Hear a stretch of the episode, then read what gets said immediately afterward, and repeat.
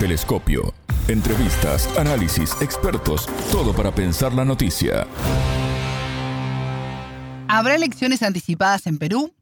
Bienvenidos. Esto es Telescopio, un programa de Sputnik. Es un gusto recibirlos. Somos Alejandra Patrón y Martín González desde los estudios de Montevideo. Y junto a los analistas peruanos José Carlos Requena y Jorge Aragón, investigador y profesor de Ciencia Política y Gobierno de la Pontificia Universidad Católica, analizaremos este tema. En Telescopio te acercamos a los hechos más allá de las noticias. La discusión en el Congreso peruano del proyecto de adelanto de las elecciones presidenciales de 2026 a abril de 2024 pone de cabeza al legislativo, que sesiona contrarreloj y modifica los plazos para ganar tiempo. A un día del final de esta legislatura, la Comisión de Constitución aprobó este jueves 9 de febrero el adelanto del segundo periodo previsto para el primero de marzo, para el próximo miércoles 15. El objetivo es poder adelantar la votación que define si el país deberá ir a las urnas de manera anticipada, como solicitan los movimientos sociales que protestan desde el 7 de diciembre, o se mantendrá el periodo ya establecido. La presión social crece y el pedido de elecciones urgentes y la concreción de una asamblea constituyente se mantienen intactos desde que asumió Dina Boluarte como presidenta, en lugar del destituido y detenido exmandatario Pedro Castillo. El descontento social por la represión estatal, que ha dejado al menos 60 personas fallecidas, crece y la decisión de continuar con las protestas se renueva día a día. El entrevistado. José Carlos Requena, analista político peruano. Bienvenido a Telescopio, ¿cómo estás? Es un gusto recibirte. ¿Qué tal Alejandra? ¿Cómo estás? Muy bien, muchas gracias. Este 10 de febrero termina el plazo de la legislatura, que fue ampliado con el objetivo de tratar las propuestas legislativas sobre reformas constitucionales y reformas electorales. Está José Carlos sobre la mesa el adelanto de las elecciones. ¿Cuál es el ambiente que se vive en esta antesala del pronunciamiento del Congreso? Pues te diré que es un ambiente de, marasmo, no un ambiente de, caminar con pies de plomo.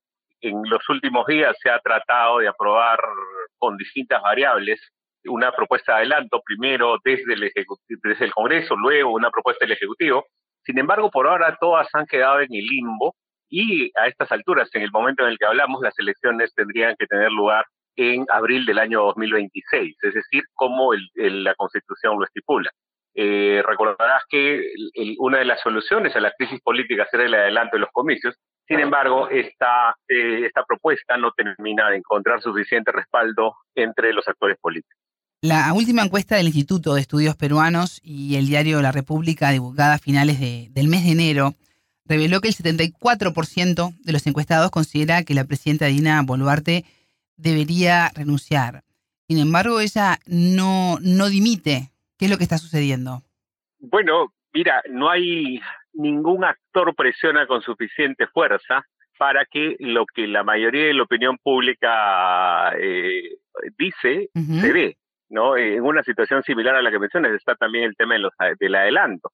Casi el 80% de la población espera que haya adelanto y sin embargo en el Congreso no hay una coalición suficientemente grande que pueda empujar alguna de las dos opciones, aprobarlo con mayoría calificada, recordarás que esto tiene que aprobarse en dos pasos, por eso la importancia del, del, del plazo hasta el 10 de febrero que has mencionado al empezar, para luego ratificarlo, ¿no? La ratificación tendría que ser vía una segunda mayoría calificada, si la primera lo es, o vía un referéndum. Entonces, no hay siquiera eh, la suficiente cantidad de votos para llegar a la mayoría a la mayoría simple no mucho menos para la mayoría calificada.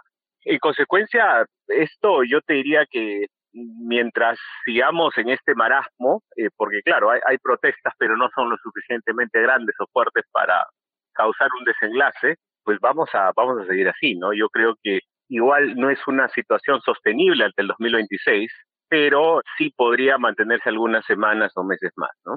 José Carlos, los reclamos del adelanto de las elecciones y la Asamblea Constituyente eh, se mantienen intactos por parte de los manifestantes. Es una buena oportunidad que tiene el Congreso de poder desactivar hechos de violencia en estas, en estas próximas horas, eh, tratando de acercar un poco más las posiciones con los reclamos de la ciudadanía. Mira, en, la, en los últimos días los hechos de violencia y la intensidad de las propuestas se ha reducido, se han reducido. Es todavía un problema, sobre todo en, las regiones del sur del país. Eh, yo te diría que esa oportunidad de, descomprimir la presión era quizás algo, algo más urgente hace dos semanas. Ahora, habiéndose vuelto todo un poco crónico, es necesario encontrar una salida, sin duda, pero hay menos presión, te diré, hay menos urgencia o hay menos sensación de urgencia y por eso los congresistas avanzan con pies de plomo.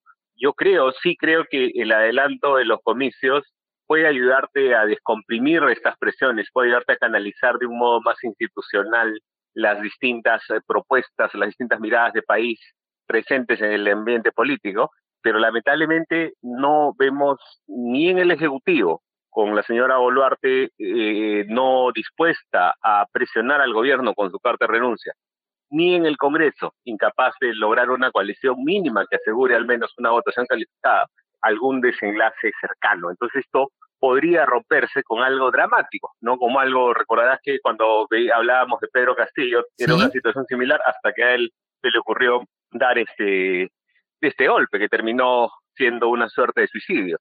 Un hecho de esa naturaleza tendría que pasar en las actuales circunstancias para, para romper este marasmo, este empate a cero en el que estamos. Muy lamentable por lo demás. José Carlos, ¿y por qué consideras que Dina Boluarte no está dispuesta a presionar eh, al, Congreso? Pues mira, hay, hay distintas lecturas. Alguna gente cree que con la cantidad de pasivos eh, judiciales que puede significar las, las 60, casi 60 muertes a su mandato, eh, o algunas acusaciones previas a su, a su toma de mando, señora Boluarte tenía un caso abierto por un caso de financiamiento de la actividad política del año 2020. Eh, digamos, esos son algunos factores que, algunos, que algunas personas tienen. Yo pensaría que va más bien por una por un malentendido, por una malentendida, eh, digamos, vocación de, de, creer que, que, que, puede solucionar algo, ¿no? No, yo diría, yo sí hace algunas semanas pensaba que lo más ordenado era que Boluarte eh, lograr el adelanto de elecciones y, y, si hubiera y se diera una transición ordenada. Ahora yo creo que ya estamos en un momento en el que ella tendría que ser más, tendría que ser más vocal con la presión hacia el Congreso para lograr precisamente un adelanto. No me queda claro las razones por las que no lo usa. Puede haber de ingenuidad, puede haber de temor, puede haber de una mala entendida vocación de servicio, puede haber de simplemente retener el poder, pero no, no, no, no tengo una, una hipótesis concluyente. ¿Pueden haber responsabilidades políticas contra Dina Boluarte por estos 60 fallecidos durante la represión estatal? Mira, ahí los constitucionalistas señalan que las responsabilidades atañen sobre todo a los, a los ministros, a los jefes sectoriales de cada portafolio. Sin embargo, claro, han, digamos, habría que ver seguramente con lo politizados que a veces son los, los, procesos judiciales en, en nuestros países, o, en mi país al menos, muchas veces va a depender de, de, cómo termine, ¿no? Porque, o sea, tú tienes presidentes como Alberto Fujimori que purgan condena por situaciones en las que, digamos, podrían ser análogas, mientras también tienes presidentes ya después del 2000 que han enfrentado situaciones similares, sin embargo, no han sido condenados por violaciones de derechos humanos. Entonces yo me inclinaría a pensar que lo que te decían los constitucionalistas, es decir, que los ministros son los responsables políticos, son quienes tendrán que, rendir alguna cuenta, ¿no? José Carlos, el jefe del Comando Conjunto de las Fuerzas Armadas de tu país, que es el general Manuel Gómez de la Torre, ha insistido en que va a recuperar el orden interno del país y negó además de que existe una militarización en las regiones en las que el gobierno eh, ha declarado el estado de emergencia. ¿Cómo han caído estas declaraciones en la población? Pues fíjate, esta, este anuncio ya debe tener como dos semanas. Es cierto que lo he reiterado en los últimos días, pero mira, hay una, hay una imposibilidad fáctica de las Fuerzas Armadas de implementar eso, porque no hay, digamos, hay espacios del territorio en donde no termina de imponerse. E, es, es una situación muy, muy particular, porque el gobierno combina arrebatos autoritarios eh, con alguna represión muy fuerte en algunas protestas en las zonas urbanas, con eh, una suerte de, autoritarismo sin autoridad, ¿no? Cuando, por ejemplo, se implementa toque de queda o estado de emergencia en Puno y sin embargo no se puede recuperar el control pleno. ¿no? Entonces, eh, ¿cómo cae en la población? Pues cae un poquito como una, como una amenaza eh, sin consecuencias, ¿no? Porque no, no, termina, así tenga la voluntad, que no sé si la tiene realmente o, no termina imponer la autoridad, no termina de recuperar espacios. ¿no? Fíjate, la, estamos en situación de emergencia por ya casi dos meses, eh, y, a esta, y, si bien hubo una reducción a cero en, en, el punto de las carreteras bloqueadas entre las fiestas navideñas, las fiestas de fin de año, eh, ahora estamos con más o menos 60, 60 puntos de la vía nacional bloqueados. Eh, hay regiones que están totalmente paralizadas, como Madre de Dios en la frontera con, con Bolivia y, y, Brasil, una, una, región poco poblada en la selva, pero que en la práctica no tiene abastecimiento de alimentos desde fuera de la región. El tránsito en, en Cusco está, digamos, Cusco que vive el turismo está prácticamente paralizado. En consecuencia, no, digamos, eh, queda un poco como una, como un grito sordo, si quieres, un grito, un grito sin, sin mayor consecuencia. José Carlos, ¿habrá elecciones en Perú? Pues a estas alturas, yo, te diría que eso lo vamos a tener más claro hacia mediados de marzo, en que veamos si el eventual archivamiento o el, eventual cierre, mañana vence el 10, el 10 vence la legislatura, si no tenemos una aprobación habrá que medir cómo reacciona la ciudadanía y si es que tolera esto, porque si es que no pasa eso, tendríamos que retomar el debate recién en agosto, ¿no? Entonces, eh, ¿qué puede pasar entre marzo y agosto? Es la verdad muy impredecible y quizás lo que pueda, si es que, digamos, algo, tendría que pasar algo muy dramático para que se rompa este marasmo en el que estamos, ¿no? Y por ahora yo te diría que habrán elecciones en abril del 26, pero no me parece, como te decía al inicio, una situación sostenible por la situación social y política que te he descrito a lo largo de nuestra conversación. Un país que no termina de, retomar orden, que no termina de retomar su camino general, que sigue paralizado en muchos sectores del país, eh, me parece insostenible. ¿no? En un eventual escenario de que se concrete una elección este año, en el 2025 o en el 2026, ¿qué pasará después? Porque la historia nos dice que llegar al mando en Perú no significa que el mandatario o mandataria se mantenga en el cargo hasta, hasta que finalice su mandato.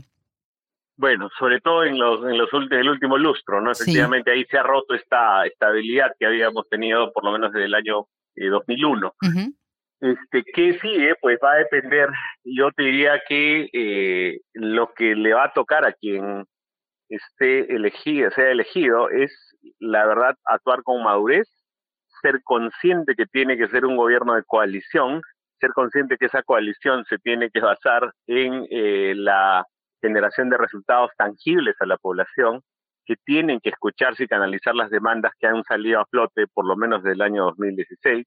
Eh, entonces, e, es, una mecánica o es una e, es una aspiración, si quieres, muy difícil, ¿no? Pero creo que solo así podríamos dejar esta crisis ya crónica en la que estamos, ¿no? Porque, digamos, si sale alguien muy polarizante. Y si esta persona polarizante se empeña en polarizar más, pues vamos a estar en una situación muy similar, ¿no?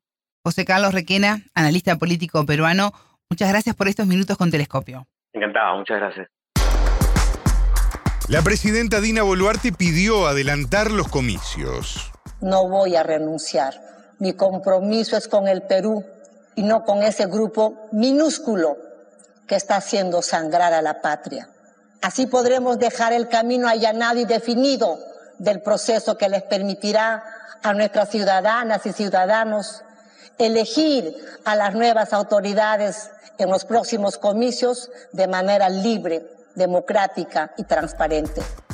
Si la presidenta dimitiera, la Constitución habilita elecciones inmediatas, pero esa celeridad está sujeta al desarrollo de los procesos electorales. Voces expertas. Jorge Aragón, profesor de Ciencia Política y Gobierno de la Pontificia Universidad Católica. Muchas gracias por estos minutos con Telescopio. Bienvenido, ¿cómo estás? Bien, Alejandra, a tus órdenes. Nos acercamos a una nueva definición del Congreso en cuanto a adelantar o no las elecciones en el país. La presidenta Dina Boluarte dijo que no va a renunciar a pesar de, de promover las elecciones anticipadas. Hace unas horas, Jorge, el Congreso adelantó la legislatura para el próximo 15 de febrero. ¿Crees que se está buscando a estas horas algún tipo de acuerdo político que encamine una salida a esta profunda crisis política y social que vive el país?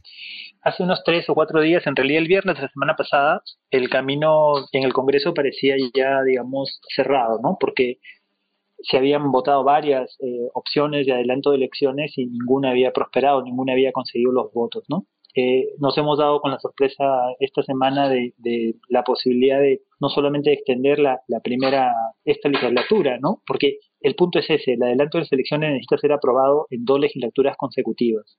Entonces, mientras no se apruebe en esta legislatura, prácticamente no habría eh, proceso electoral del 2023. Entonces sí, nos hemos, hemos amanecido, digamos, hace un par de días con, con esta posibilidad, pero curiosamente ayer que debería comenzar eh, el debate ha sido pospuesto. Entonces, mira, la verdad es que por un lado pareciera ser pues que algunos eh, congresistas o algunas bancadas hacen un último esfuerzo por, por tratar de efectivamente adelantar las elecciones, pero creo que es perfectamente posible también plantear que el resultado de esta nueva votación también sea negativo, ¿no? Y, lo que pasa es, es, muy sencillo, digamos, tienes, tienes un grupo en el Congreso que no quiere adelantar las elecciones, que no es mayoritario, pero es importante, eh, y tienes a, la bancada más vinculadas con la izquierda que quieren adelantar las elecciones, pero siempre y cuando se incluye en el proyecto una consulta sobre una asamblea constituyente. Como ninguna de las dos partes puede ponerse de acuerdo, o sobre todo la izquierda no puede aceptar el adelanto sin asamblea constituyente, yo creyera que, salvo una gran sorpresa, el camino legislativo está cerrado por ahora. Las protestas en el país que se realizan desde el 7 de, diciembre, cuando fue destituido y encarcelado Pedro Castillo y asumió como mandataria Dina Boluarte, eh, continúan. Hay más de 60 personas fallecidas por la violenta represión. El escenario es, es muy, muy complejo, Jorge, ya lo hemos hablado en alguna otra oportunidad. ¿Consideras en base a lo que venís diciendo que no existe una verdadera intención del Congreso en adelantar las elecciones? ¿No hay forma de, ponerse de acuerdo por, el bien del país y lo que está ocurriendo, dejar de lado un poco las diferencias y salir de esta crisis? Sí, mira, yo creo que probablemente hay, hay un grupo de congresistas, pero pero que es bastante minoritario, que está, digamos, eh, activamente buscando el, adelanto de las elecciones. ¿no? Me, me, animaría a decir que la mayoría de congresistas, por razones ideológicas o por razones no tan ideológicas, sino más económicas, creo que no tienen interés en adelantar las elecciones. ¿no? Creo que, lo, vienen demostrando. Y me parece que ahí hay una sintonía muy grande entre esa mayoría en el Congreso y, el, gobierno, en el sentido de esperar que, ya hayamos pasado la, la, cumbre de las protestas, ¿no? Este, creo que la apuesta política es, conforme vayan pasando los días, la protesta no se puede seguir en los niveles en los que hemos estado viendo, eh, la gente se va a cansar, la gente va a regresar a sus casas, y entonces eh, no va a ser ni urgente ni necesario eh, convocar elecciones en 2023 y me parece que la idea maximalista es no va a ser necesario convocar elecciones hasta, hasta el fin de este, de este periodo presidencial, que es el, el, el, 26, ¿no? Entonces, creo que esa es la racionalidad de, de, de, ambos, ¿no? Pero tengo mis dudas. Yo creo que el, error es pensar que efectivamente la, protesta va, va, va, a disminuir, ¿no? Como toda protesta tiene, tiene pues momentos, ¿no? Y pareciera ser que que la protesta muestra ciertos signos de agotamiento, pero por ejemplo hoy día hay otra vez una marcha grande y entonces vamos a ver si, efectivamente eh, la protesta está cediendo o, se está manteniendo. En este escenario actual, todo cambia. Las fotos, si hablamos unos días, seguramente Jorge va a ser distinta a nivel político. Pero de no haber elecciones en 2024, ¿es posible fortalecer las instituciones? ¿Cuál sería el camino? a ver, yo, yo, creo que la crisis actual es no solamente coyuntural, ¿no? Creo que es una crisis más, más profunda de, de, las instituciones y eventualmente de la democracia en el Perú, ¿no? Entonces, creo que está en juego varias cosas.